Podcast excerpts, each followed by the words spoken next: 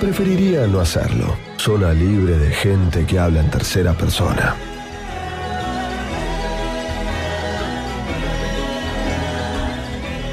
...23 horas 4 minutos estamos en Preferiría no hacerlo... ...estamos hablando de madera, estamos en nuestro miércoles temático... ...me está escuchando el señor Ariel Fiorenza... ...que se toca la frente cada vez que dice toco madera... Escuchame, ¿te gustaron los muebles de, Selva Negra? Me encantó, me encantó, me encantó en serio. Me, me enamoré porque hacen un estilo, el ambiente original no, no, es increíble. No, no lo conocía para nada. Nosotros nos con... mire que siempre exploramos nuevas tendencias y todo eso, pero no, esto no lo conocía. Exactamente, bueno, son los hallazgos de la, la señora María de las Mercedes Laguna, nuestra maravilloso, nuestra alma mater, por supuesto. Escúchame, Arielito, ¿tenés alguna nota para comentarme? Yo estoy preparando una que eh, me parece espectacular, pero para dentro de un ratito te voy a contar una historia de naufragio, de balsas, ah. de barcos que se hunden, que es realmente espectacular, pero te lo voy a contar en un ratito. ¿Vos qué tenés? Antes que nada, hablando de madera, nos está escuchando mi madre desde Mar del Plata. Vamos, Marta. Decirle a Gustavo que me mande un saludo. Pero por supuesto, Martita Fiorenza, le pedimos por favor... Por, las dudas, Gustavo toque madera mientras. Sí, sí, hay que tocar madera.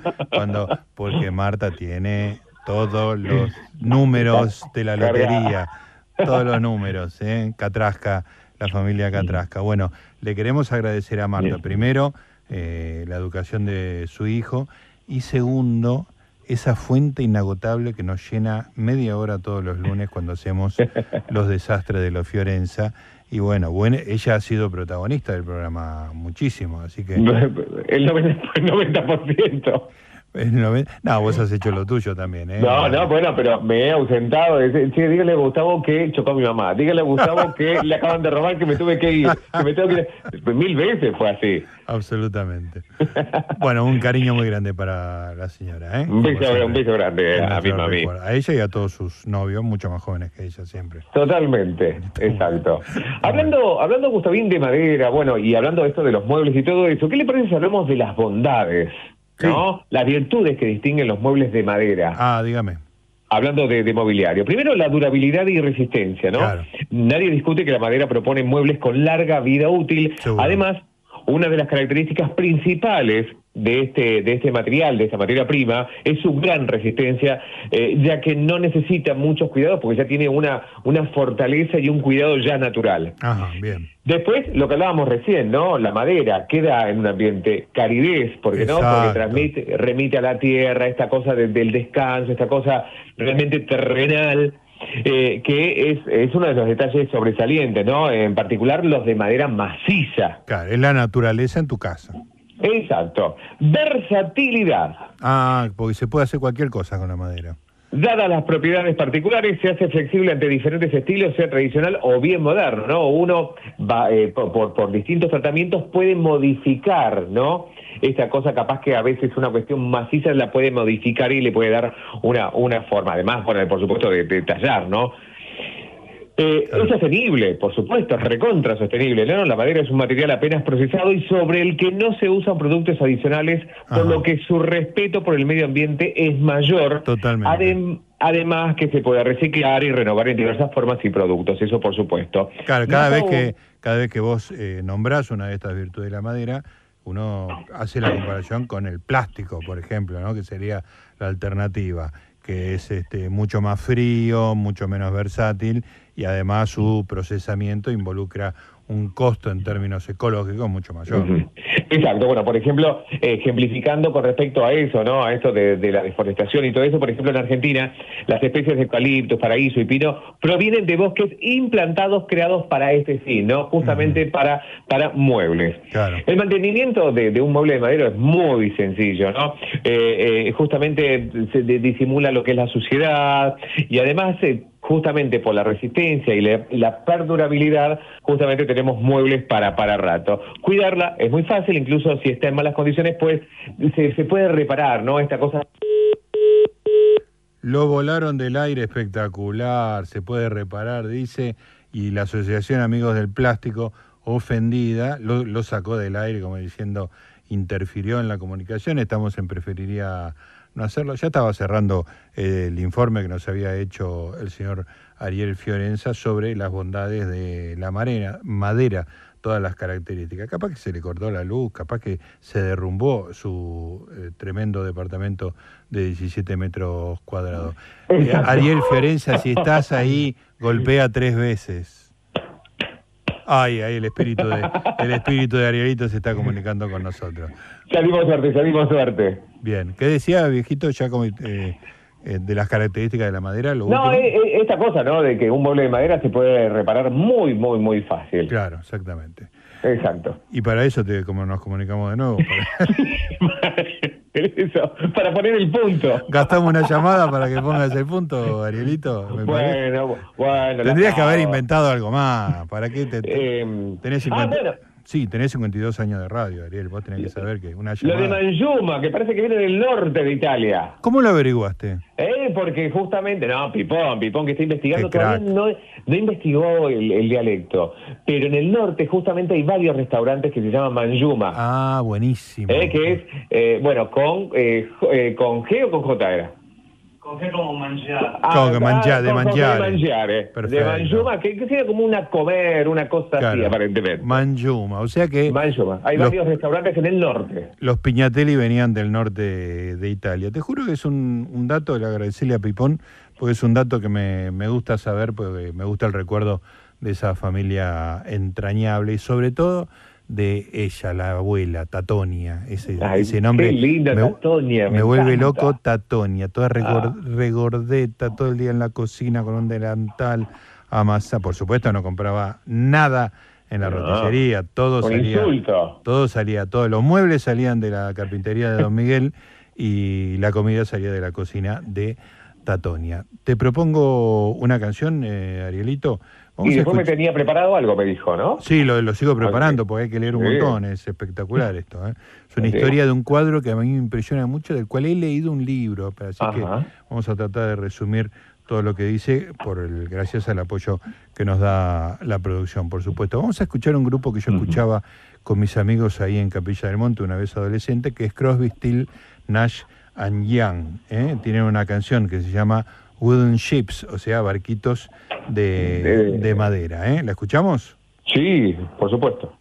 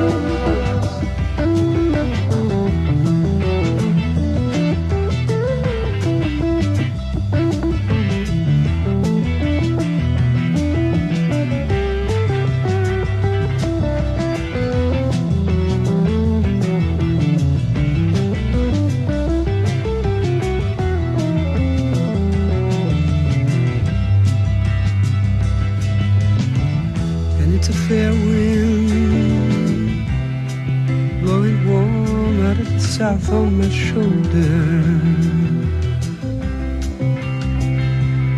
Guess I'll set a course and go.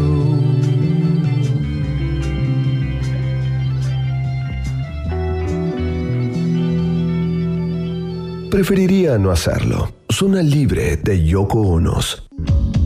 Operación Masacre es el primer programa de libros de periodistas de la radio argentina. Así es, hace siete años que venimos haciendo aquí Operación Masacre por la 1110 los domingos a las 20, porque aunque usted no lo crea, los periodistas a veces nos damos el tiempo para escribir investigaciones periodísticas, para escribir novelas, para escribir ensayos y hasta para escribir poesía. Operación Masacre los domingos a las 20 por la 1110 es programón.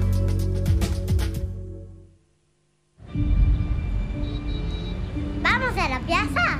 Claro, mi amor, vamos. ¿Falta mucho? No, es ahí cruzando. Mamá, quiero ir a los juegos. Dale, pero dame la manito para cruzar.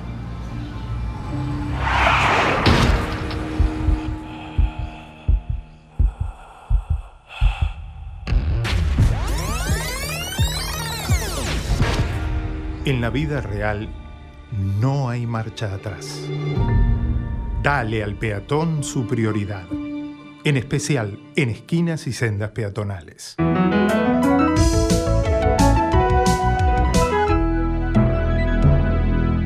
Luchemos por la vida. Preferiría no hacerlo. Zona libre de haters. Para poder explicar el cuadro La balsa de la Medusa, debemos comenzar por decir que Jerry Cool tomó como referencia uno de los sucesos más espeluznantes de la historia de Francia, lo acontecido en el barco francés Meduse. Vamos a adentrarnos un poco en la historia. Todo comenzó el 17 de junio de 1816. Una flotilla dejaba la isla de Aix para emprender un viaje a Senegal, transportando a un grupo de funcionarios y de colonos. Mal dirigida, la fragata naufragó frente a la costa africana. Cuando los 365 pasajeros quisieron huir del naufragio en los botes salvavidas, descubrieron que no había suficiente para todos. Los naufragados construyeron una balsa con los maderos de la fragata. Subieron a ella 147 personas, de los cuales solo 15 pudieron finalmente sobrevivir a la dura prueba del mar. El hambre, la sed y la exposición al sol acabaron con 133 personas. Pero, ¿cómo sobrevivieron las 15 personas restantes? Cuenta la historia que lo lograron alimentándose de los cadáveres de sus congéneres. Finalmente, un carguero los encontró y los devolvió a Francia, pero su historia fue censurada por el gobierno, que impidió que se conociera por la prensa y la opinión pública. Sobre esta espeluznante historia pintó La balsa de la medusa, obra al óleo sobre lienzo al propio estilo del romanticismo francés. Preferiría no hacerlo. Zona libre de bicicletas plegables. Muy bien, amiguitos, vamos a hablar un poquito, estamos en el, en el Día de la Madera y vamos a hablar un poco de este cuadro, del episodio que dio lugar a este cuadro espectacular. No sé si, Arielito, si viste este cuadro. No, no Bueno, lo vi, ya lo estoy buscando. Googleame la balsa de la medusa, la balsa de la medusa. Es un cuadro que está en el Louvre y es un cuadro descomunal, esa cosa bien romántica, tiene un montón de personas, es muy caótico y básicamente es una balsa hecha con madera así y arriba un montón de gente desesperada, hay una vela improvisada. ¿lo estás viendo?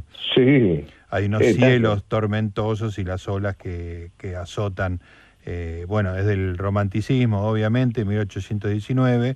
El Sí. pintor es Theodore Guericó. Guericó es el, el pintor. Bueno, eh, yo lo vi esto en el Museo del Louvre y no solo eso, sino que leí un libro de Julian Barnes que se llama Historia de la Humanidad en 10 historias y media, ahora me fijo bien, y hablaba muy detenidamente de- del episodio que es realmente espeluznante.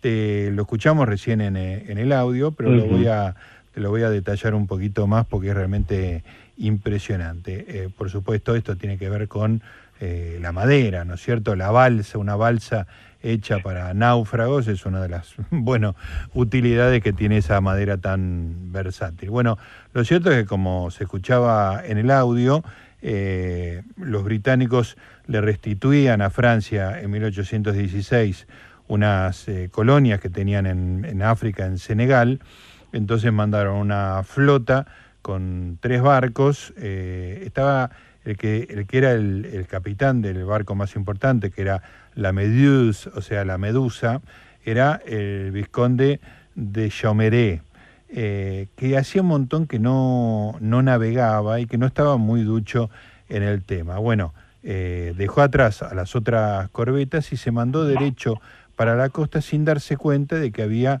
unos arrecifes que la, iban a destrozar como efectivamente eh, pasó, ¿no? Una serie de malas decisiones náuticas y el 2 de julio de 1816 a las 3 de la tarde, bueno, la Medusa se pegó un golpe tremendo, dos golpes, tres golpes y había encallado en un banco a 60 kilómetros de la costa de Mauritania, Mauritania, perdón. Eh, el accidente se hizo con la marea alta, entonces no había manera de, de- de reflotar la, la fragata. Eh, entonces primero hacen una balsa de 20 por 7, 20 metros por 7, o sea, gigantesca, 140 metros cuadrados, con los tablones y las maderas de los mástiles, que para poner ahí los objetos de mayor peso para alivianar un poco el barco a ver si con eso flotaba y salía del encallamiento. Al tiempo se dio cuenta de que esto no, no pasaba y claro, empezaron las tormentas, empezó el caos y empezaron a estar todos borrachos, incluyendo eh, el capitán del barco, también estaba entregado al alcohol porque la situación era desesperante, con lo cual, bueno, des- destinaron a los seis botes a, a que se salvara un grupo de gente, los más elegidos, y que de 250 personas en los botes, y que los 150 que quedaran quedaban en esa balsa hecha con la madera del barco. Vos Ujú. pensá que ah, hicimos la cuenta recién, quedaba eh, 140 metros cuadrados, o sea que Sí. 150 personas solo, entraban parados y Totalmente. efectivamente iban parados.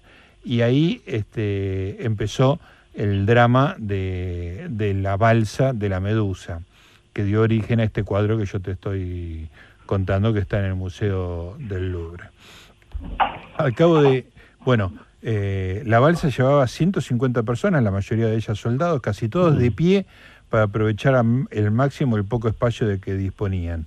El oleaje hacía que la balsa se balanceara sin cesar, haciendo que los extremos eran la parte más insegura. Las maderas endebles se sumergían y emergían una y otra vez en un constante vaivén. Entonces llegó un momento que dijeron, bueno, vámonos, el capitán de Chamoré dice, no, esta balsa nos va a tirar a todos a la miércoles, así que lo que mejor que puedo hacer es irme con los botes, cortar amarras de la balsa y que lo de la balsa se arreglen como puedan. Imagínate los 150 que estaban arriba de la balsa, de repente empiezan a ver que los botes se hacen cada vez más pequeños y que ellos están a la deriva. Es una situación desesperante. Desesperante. A partir de allí, dice la nota que nos acerca a la producción, todo fue caos. El primer día las olas se llevaron a 10 hombres y la poca reserva de agua dulce que tenían a bordo.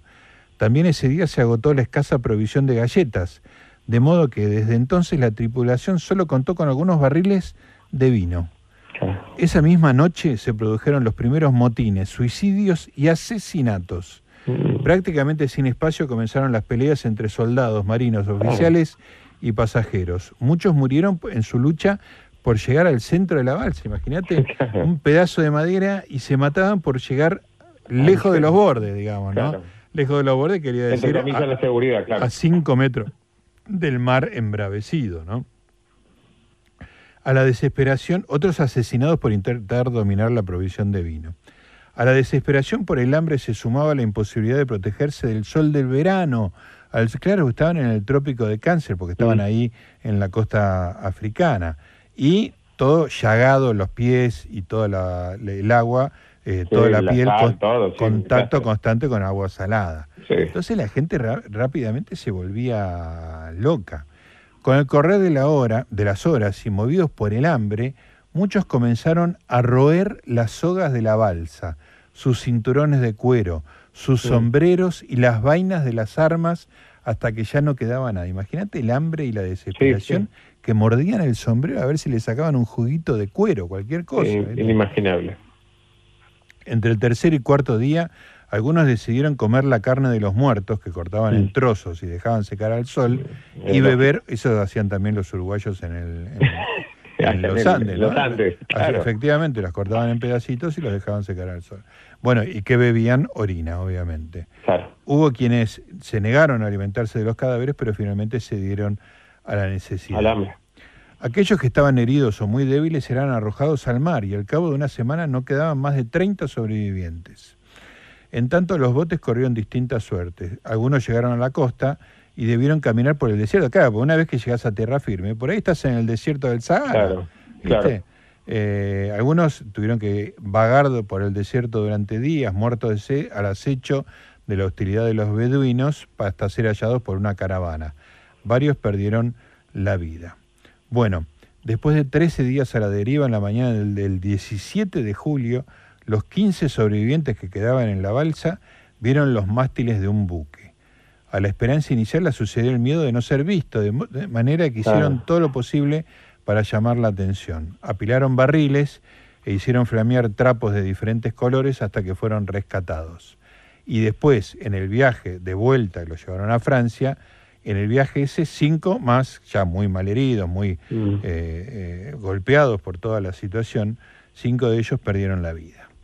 Bueno, y ahora viene la historia de, de la pintura, de Theodore de Guéricault, que había, en- en- había re- al regreso de París en 1812, encontró la publicación, viste que el audio decía que habían censurado la noticia porque era muy horrorosa. Bueno, había una publicación de dos los sobrevivientes que habían escrito sobre la que habían bebido. Entonces, como él quería relanzar su carrera, decidió hacer un cuadro sobre el naufragio. Lo empezó a investigar, encontró en contacto con dos sobrevivientes y junto a un tercero construyó un modelo a escala de la balsa.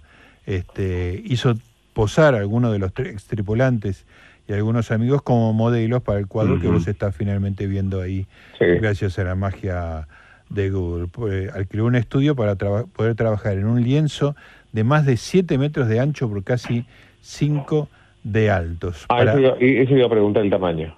es, eh, es, descomunal, es, eh, es un salón que entras y lo ves y se te frunce el, el lupite, ¿viste? Muy, muy impresionante. Bueno, para ver el color de la carne de los muertos y los miembros humanos en descomposición, visitó una morgue el pintor, porque quería exactamente lograr un realismo absoluto, ¿viste? Dijo, no- eligió no, no mostrar las escenas de canibalismo, la de los motines, y es simplemente los náufragos que están amontonados, desesperados y tratando de, de ver si se ve algo en algún lugar. Bueno, eh, para evitar la censura, porque el, episodio estaba censurado, Guericó presentó el cuadro con el título Escena de un naufragio. El título de la, el- balsa de la medusa es posterior, porque en el momento no querían que se supiera o que fuera oficial que se refería a este naufragio, pero todo el mundo sabía de qué se trataba. Bueno, eh, realmente es un cuadro muy, muy impresionante. Eh, Guericó murió cinco años después de aquel salón, a los 32 años, tras una larga agonía provocada por la caída de un caballo, pero en realidad parece que se murió de una enfermedad venérea. Ya la historia de Jericó también es muy complicada. Habían tenido un romance con una tía, en realidad era esposa de uno de sus tíos, más Sí. grande que él, tenían un hijo ilegítimo. Bueno, muy movidita la vida en principios del siglo XIX y esta obra inmortal que es el- la balsa de la, de la medusa. Llego a casa, busco el libro de Julian Barnes Sí. para volver a leer esto porque es una historia realmente apasionante. Querido Arielito, vamos a escuchar un poquito más de música. Ahora, Sí. otra vez un toco madera, pero ahora por Joan Manuel Serrat. ¿eh? ¿Te parece Sí. bien? Sí, y muy interesante. Bueno, querido, si Camila González lo dispone, Joan Manuel Serrat.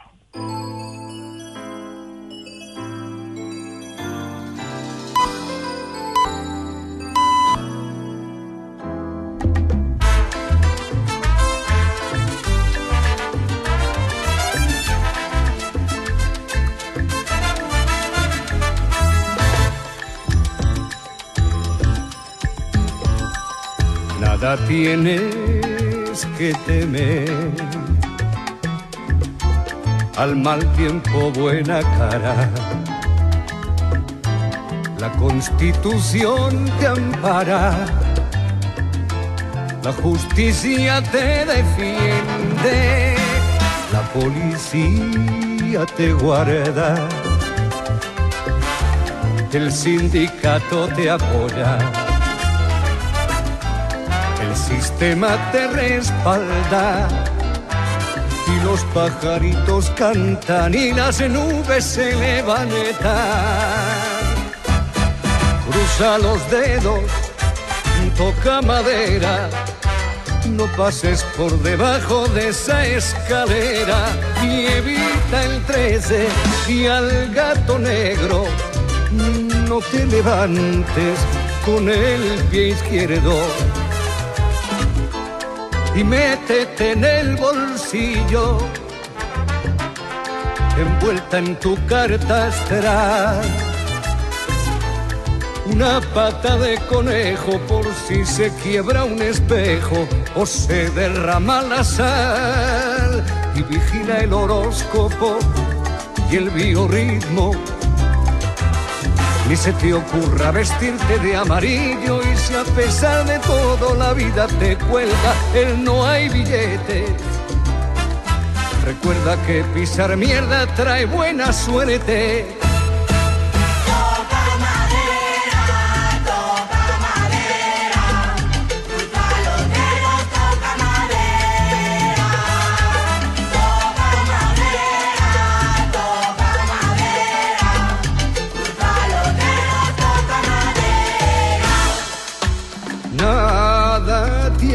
Que temer.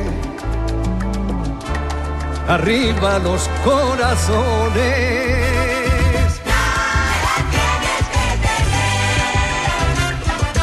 Pero nunca están de más ciertas precauciones. Cruza los dedos y toca madera. no pases por debajo de esa escalera y evita el 13 y al gato negro. No te levantes con el pie izquierdo, que también hacen la siesta los árbitros y los jueces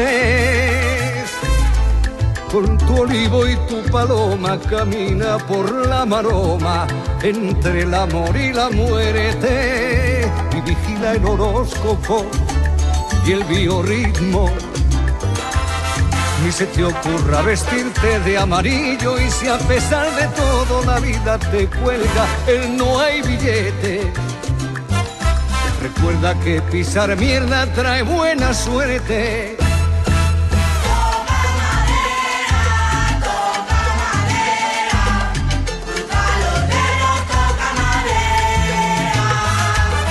Y ajustate los machos, respira hondo, traga saliva, toma carrera y abre la puerta, sal a la calle, cruza los dedos, toca madera.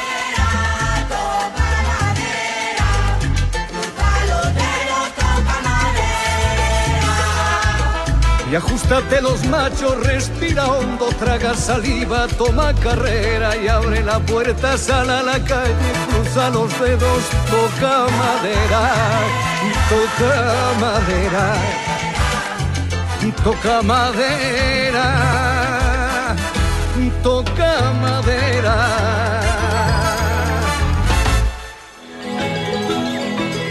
Preferiría no hacerlo. Zona libre de sugar daddies. Es voluntad de los dioses. Profanaron el templo de Apolo. Y Apolo profanó sus cuerpos. Creyeron que podían venir y saquear la ciudad en un día. ¿Y qué pasó? Huyen a través del Egeo. ¿Qué es esto? Lo ofrecen a Poseidón. Los griegos suplican que los lleve a salvo. Espero que el dios del mar escupa en su ofrenda. Que todos se hundan en el fondo del océano. Es un regalo. Hay que llevarlo al templo de Poseidón. Yo creo que hay que quemarlo. Pero, príncipe, es una ofrenda a los dioses. Él tiene razón. Podría quemar toda Grecia si tuviera una enorme antorcha. Le advierto, buen hombre. Cuidado con lo que insulta. Nuestro amado príncipe Héctor dijo palabras contra los dioses. Y un día después Aquiles lo atravesó con su espada. Padre, quémalo. Perdóneme, mi rey, no es falta de respeto. Pero no quiero ver a más hijos de Troya invocar la ira del Señor. No veré a otro hijo morir.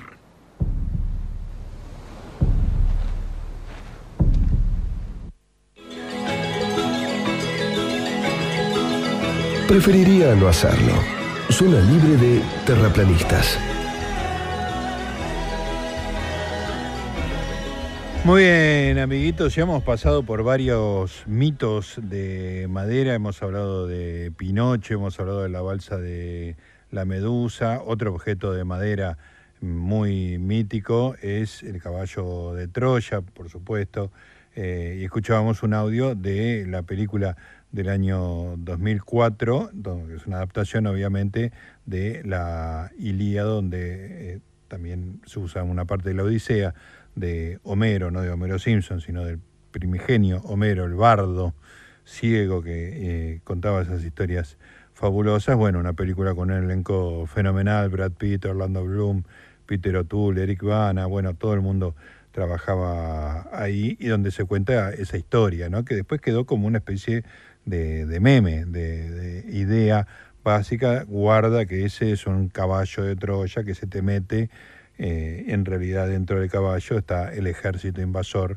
que aprovecha un falso regalo para entrar y, bueno, hacer eh, el boicot correspondiente. Bueno, seguimos en... Uy, nos quedan 20 minutos, Arielitos. Eh, se ha pasado rápido este Sí. programa, ¿eh?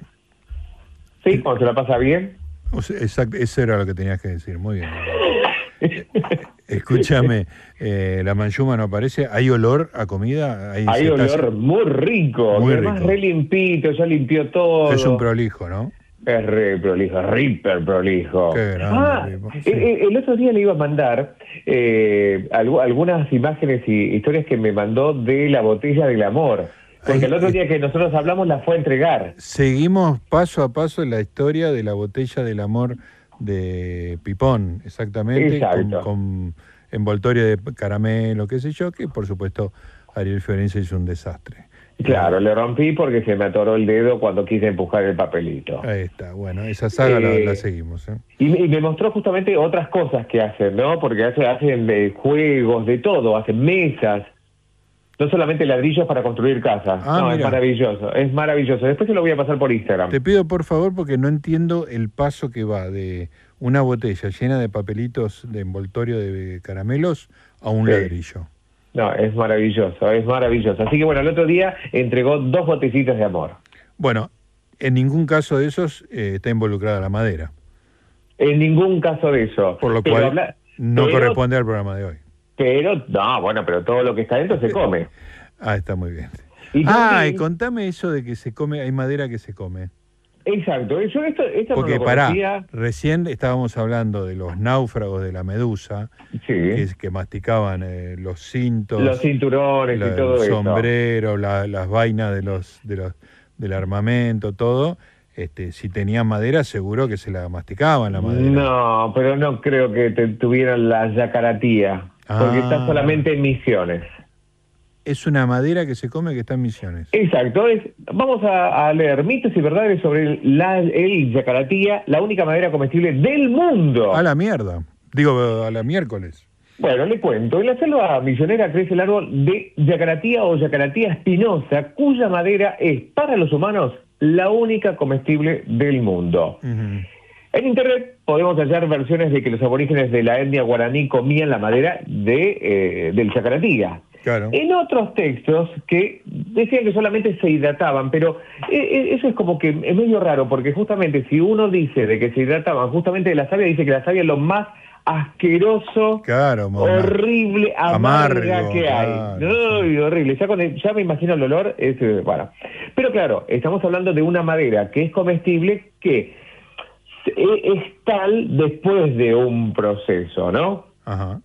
Tiene que ver con este señor, Pascute. Pascuti. Pacuti, que dio con un texto del año 1870 de un jesuita llamado Basaldua, que contaba que los aborígenes comían con deleite unas larvas. Ahí Ah. está, ¿eh? Unas larvas que se generaban de los árboles de yacaratía ya caídos. ¿eh? Es decir, cuando la madera se podría, se podría Sí. Generaba o se transformaba en estas larvas, que eran unas larvas bastante grandecitas porque es como un dedito, ¿eh? Claro, oh, la mierda. Blanca, y, y se lo comía, ¿eh? Ay, qué desagradable. Eh, eh, hay otro hay otro árbol que también estaba en esa en, en andanzas que también se podía comer que estamos hablando del pindó pero dice que no es posible de ser transformada en comestible como la del yacaratía parece que los guaraníes pinchaban estos gusanitos con palitos y los calentaban al fuego y los comían como brochet Qué rico. Qué rico, Me, lo- me los imagino con, el- con- como los malvaviscos que los ponen ahí cerquita del fuego, o como una fondue, ¿viste? No, yo me, a mí, mí la imagen de, de lo que hace poco hablábamos de juguetes, yo que los coméis y sale el Mickey Moco de ahí, de ahí adentro. horrible, horrible, Pero eh, decían que este sacaratía, justamente, que eh, por qué lo comían sobre todo, bueno, todos los gusanos dicen que tiene muchas proteínas, bueno, eso también Claro. decían que era que eh, aportaba muchos minerales, vitaminas, fibras di- dietarias y, y un montón más. Y eh, realmente era así.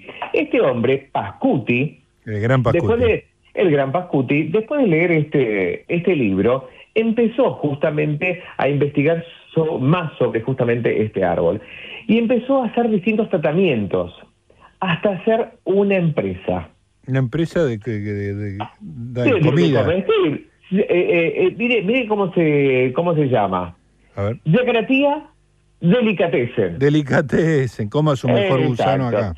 Claro, eh, eh, el, el- ingeniero este Pascuti murió, pero Sí. la mujer dijo, yo no voy a hacer boluda, mi esta no va a dejar en ruina. Entonces, Claro. ¿qué hizo? Continuó con los estudios y continuó con esta empresa. Hoy por hoy es una empresa que existe. Ujú. Mira vos. ¿eh? Se elaboran, con este, con este árbol se elabora mermeladas de madera, Ajá. mezclándolas con pulpas de papaya o mamón, mango, frambuesa, rosela, frutilla, naranja, mandarina, quinoto, arándanos y otros. Las mermeladas se hacen con frutas de estación, dice por eso van variando. También hacen maderitas, esto entre comillas, ¿eh? con jugos de la madera, almíbar y otros con miel de abeja, o sea, para chupar, chupar una madera. Sí, sí. En este caso se endulza una tabla de madera para conservarla. Y con esa tabla como base se elaboran los siguientes productos para comercializar. Alfa... Alfajor de madera. Mira, la gente... Imagínate que la gente rehace al alfajor de fruta, imagínate el alfajor de no, madera. Pero, no, pero además todo lo que se está imaginando, imaginando señor, señora, eh, PNH maníaco, es así. ¿Cómo se imagina un alfajor? ¿Alfajor qué son? Un relleno y dos tapas. Bueno, ¿las tapas de qué pueden ser? De, madera, de madera, con relleno de mermelada a base. Espectacular, espectacular. Miren qué rica la mermelada esta, que muero por, por probarla. La mermelada es a base de viruta, de diversos sabores y bañados en chocolate. Sí. Sí, son como, qué sé yo, no sé, no sé cómo se me, se me ocurre, no sé, te rasca la piel y la bañas con chocolate. Ay, por favor. Esto solo se distribuye por la provincia de Misiones, menos mal.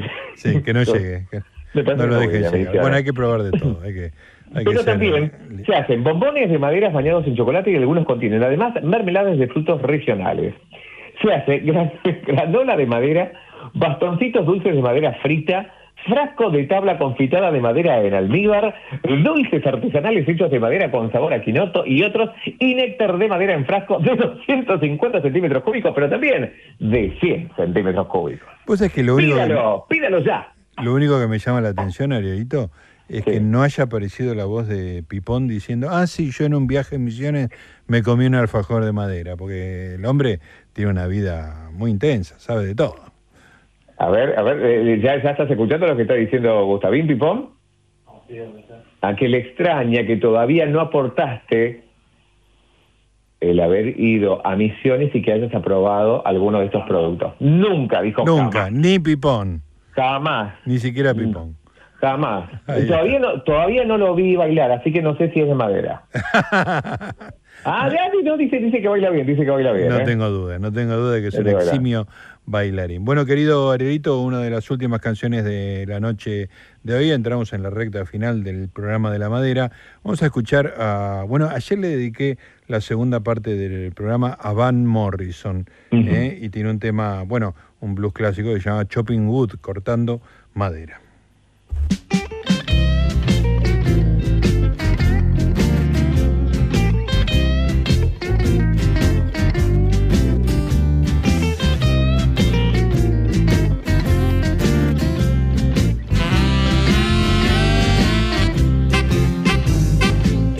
The trains and went back home to St. Clair Shores before you became a spark down at the yard. You were passing through those hungry years alone. You were just trying to make a living out in Detroit.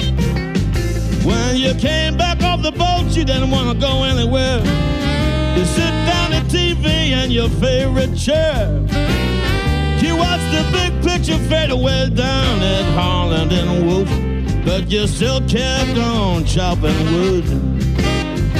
Then you came back home to Belfast, so you could be with us like.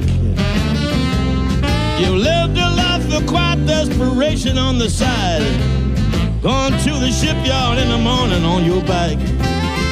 Well, the spark was gone,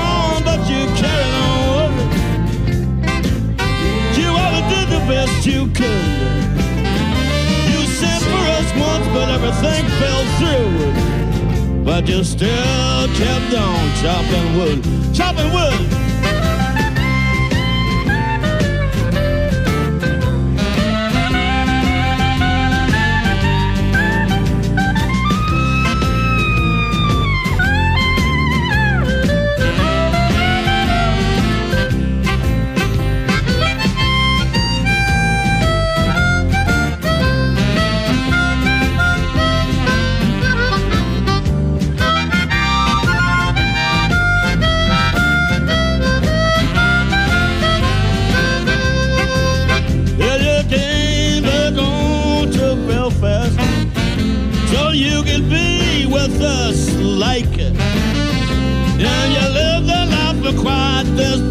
Desperation on the side. Going to the shipyard in the morning on your back. Well, the spark was gone, but you carried on. Well, you did just the best that you could. You sent for us one time, but everything fell through. But you still kept on chopping wood. Kept on chopping wood. Chop, chopping wood. Kept on chopping wood. Chop. Man chops wood. Chop, chopping wood. You know that the best you could. Chop, chopping wood. Well, everything just fell through. Chop, chopping wood. Kept on chopping wood. Chop, chop, chop, chop, chop, chop, chop, chop, chop, chop, chop, chop, chop, chop, keep on chopping, chop, chop, chop, chopping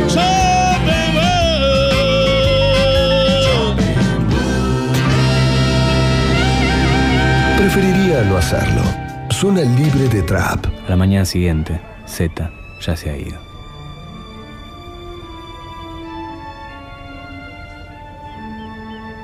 ¿Qué pasó? ¿Por qué la decisión de partir así de pronto? Lo cierto es que Z, en cada momento de la noche anterior, sabía que la mañana siguiente ya no estaría ahí. Era algo que había sido decidido hacía varios días. Por algún motivo, en algún punto del viaje con Saponara, Z tiene el extraño impulso de compartir con el viejo toda la historia. En el tiempo que ha estado solo, no le ha costado nada mantener sus aventuras en secreto, como una cosa que es de él y que nadie más puede entender. Pero ahora tiene un compañero de ruta, y sabe que en algún punto de esa ruta lo espera Cuevas. Siente que si no habla es desleal. Siente que si no habla es un impostor. Vaya uno a saber qué siente. Lo cierto es que durante horas le explica a Saponara cada uno de los detalles, la compleja búsqueda del tesoro en la que está envuelto desde hace meses. Pero aquí sucede algo. Z cuenta la historia con cierta vergüenza, como diciendo, mire la estupidez en la que estoy metido, como temiendo que el otro piense que es un loco. Saponara, en cambio, lo escucha con total seriedad, pregunta, pide precisiones. Está fascinado con la historia. Cuando concluye, la excitación de Saponara no puede ser mayor. Durante kilómetros lo interroga, vuelve a hacer preguntas que ya hizo, lanza exclamaciones de satisfacción. Luego, durante un larguísimo trecho, está callado. Finalmente, muy serio, habla. Escúcheme bien, esa plata va a ser nuestra. Cuando finalmente llegan al hotel, Saponara no aguanta la ansiedad. Está como un loco, como un chico que quiere saber el final de un cuento. ¿Qué encuentra Z? Cuatro o cinco cartas en inglés de algún país africano, lo de siempre. Cartas sin demasiado interés. Salvo una. Hola, ¿qué tal? Soy Ezequiel Jacobone y quiero invitarte a escuchar Regiones 1110. Del norte a la Patagonia, de Cuyo al litoral. Todos los sábados por la noche recorremos la magia de nuestro país a través del aire de la 1110. Descubrí junto a nosotros las voces del arte local de cada rincón argentino, la diversidad de nuestros paisajes, los sabores de nuestra cocina tradicional, las maravillas que las manos artesanas pueden crear e incluso los proyectos que nuestras mentes inventoras son capaces de idear. Regiones 1110. Todos los sábados de 22 a 23 viví las regiones argentinas sin salir de tu casa por la 1110, la radio pública de Buenos Aires. Regiones 1110. Nos une lo que compartimos. Conectate con la ciencia jugando y aprendiendo en familia. El Planetario tiene propuestas para todas las edades, que van desde actividades para armar y colorear hasta podcast de entrevistas y curiosidades astronómicas. Ingresa a las redes del Planetario en Instagram, Facebook, Twitter y Spotify o a www.planetario.buenosaires.gov.ar y descubrí el universo desde casa. En el 2022, seguimos viviendo una situación epidemiológica sin precedentes que requiere mantener todos los recaudos y es de vital importancia que nos sigamos cuidando como hasta ahora. La ciudad reduce los tiempos de aislamiento para los casos confirmados leves y los contactos estrechos que se encuentren vacunados. Toma nota. Personas vacunadas. Casos confirmados con un cuadro leve. Se reduce de 10 a 7 días el aislamiento obligatorio. Casos confirmados con un cuadro moderado o grave. 10 días de aislamiento obligatorio. Contactos estrechos asintomáticos. Se reduce de 10 a 5 días el aislamiento obligatorio y otros 5 días de cuidados especiales. Uso de tapaboca, evitar reuniones en espacios cerrados y lugares con aglomeraciones de personas, higienización de manos, etc. Personas sin vacunar. Casos confirmados con un cuadro leve, 10 días de aislamiento obligatorio. Casos confirmados con un cuadro moderado o grave, 10 días de aislamiento obligatorio. Contactos estrechos asintomáticos. Se debe testear al séptimo día y obtener un resultado negativo o cumplir con un aislamiento obligatorio de 10 días. Toda persona que presente síntomas compatibles con el coronavirus debe asistir a la UFU más cercana a su domicilio de manera inmediata para realizarse el test y recibir atención médica en caso de que lo necesite. Desde la 1110 te pedimos que no te olvides de mantener estos protocolos que ayudan a protegernos y proteger a los demás. Respetemos las medidas de cuidado y los protocolos. Sigamos cuidándonos entre todos.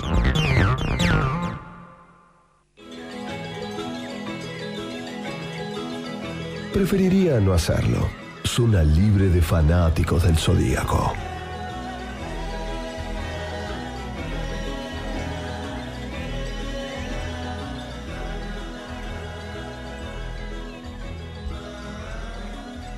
Muy bien, amiguitos, estamos terminando el programa del día de hoy, miércoles, hablando de madera. Estuvimos con el señor Ariel Fiorenza metiéndole duro y parejo a la lija, a- al serrucho este, y tantos instrumentos. Lo lindo que son los instrumentos de carpintería. carpintería. Me volvía loco cuando iba a lo de Don Miguel Piñatelli, me iba a mirar y era, era todo una cosa hermosa y esa cosa suavecita que dejaba este, el, el punzón, viste, todas las cosas que iban sacando. todas las- y el olor de la viruta que me, me pareció una cosa absolutamente... Sí, además como empieza a tomar forma y, todo. Es maravilloso. De un trozo que, que, que uno no ve nada, de repente... Lo convierte en forma. algo... Es- son artistas. eh, los son artistas, los- los, carpinteros son artistas, efectivamente. Escúchame, Arielito, eh, mañana jueves eh, tengo el programa con el señor American Poncho, como todos los jueves. ¿eh? En cualquier momento nos venimos para la radio con Poncho también los jueves. ¿eh? Eh, se viene la, la presencialidad en la 1110. Vos sabés eh, que en el concurso de canciones que, que preguntamos todos los lunes o martes para preparar este programa de miércoles, eh, bueno, muchos me mandaron una canción de los Beatles que se llama Madera Noruega, Norwegian Wood. Pero yo tengo, la- tenemos la precaución de no pasar a los Beatles siempre acá en Prefiero no hacerlo, porque es como demasiado fácil, es como que no sabes qué programar los Beatles, es como que... Con- Claro, obvio, claro. Eh, eh, no. Pero encontré una versión muy bonita, no sé ni quiénes son, porque lo encontré en mi computadora. Eh, se llama Heather Nova y hacen una versión muy bonita de Norwegian Wood, que es una canción del disco Robert Soul del año, si no me equivoco, 66, 65, 66 de los Beatles. Robert Soul, una canción divina que se llama Madera Noruega. ¿Escuchamos a Heather Nova y después ya nos despedimos? A ver de qué se trata.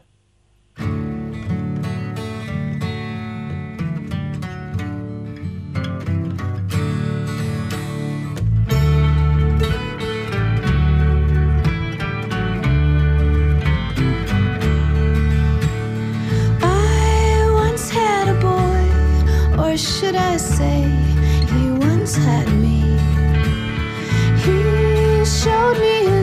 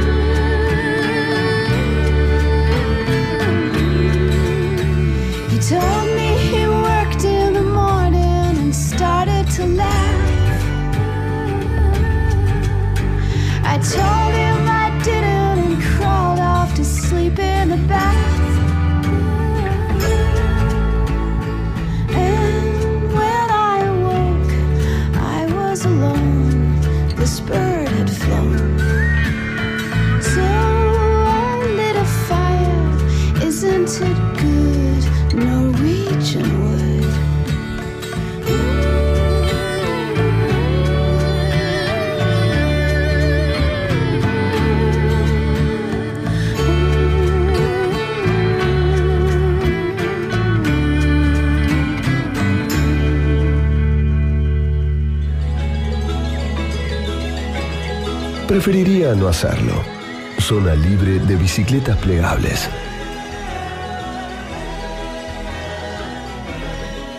Muy bien, amiguitos, 23 horas 58 minutos con la versión de Heather Nova de Norwegian Wood, de la canción de los Beatles Madera Noruega. Nos estamos despidiendo, querido Ariel, una noche Ariel, de madera. Acá, acá me están llamando. Manchoma, Manchoma, Ariel. Manchoma me están diciendo. Buenísimo, Pipón calculó todo para que la comida esté a las 12 en punto de la noche. Es un crack. Es un crack, bueno, Es un crack. por eso, por eso lo, lo, lo- lo elegí y lo sigo eligiendo. El pobre Pipón debe acompañar esto con un buen vino y vos vas a tomar agua mineral, como siempre. No, no, no, no, to- toma un tinto de vez en cuando, eh, es muy responsable con eso. No, no, no, tomamos juguito. Está bien, bueno. Jugu- Juguito, juguito, juguito. La noche, la noche pedía a gritos una- un sabor madera del vino.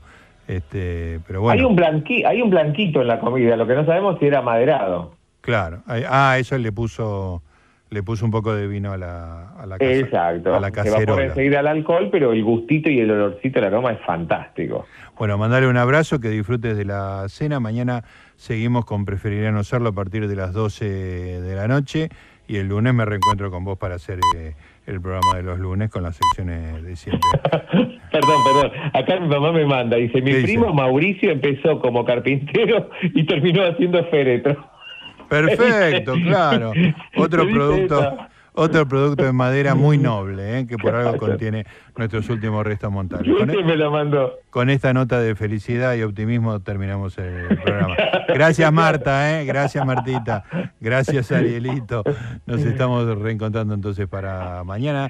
Señoras y señores, esto fue Preferiría no hacerlo. Chau. Chao. Preferiría no hacerlo. Zona libre de fake news.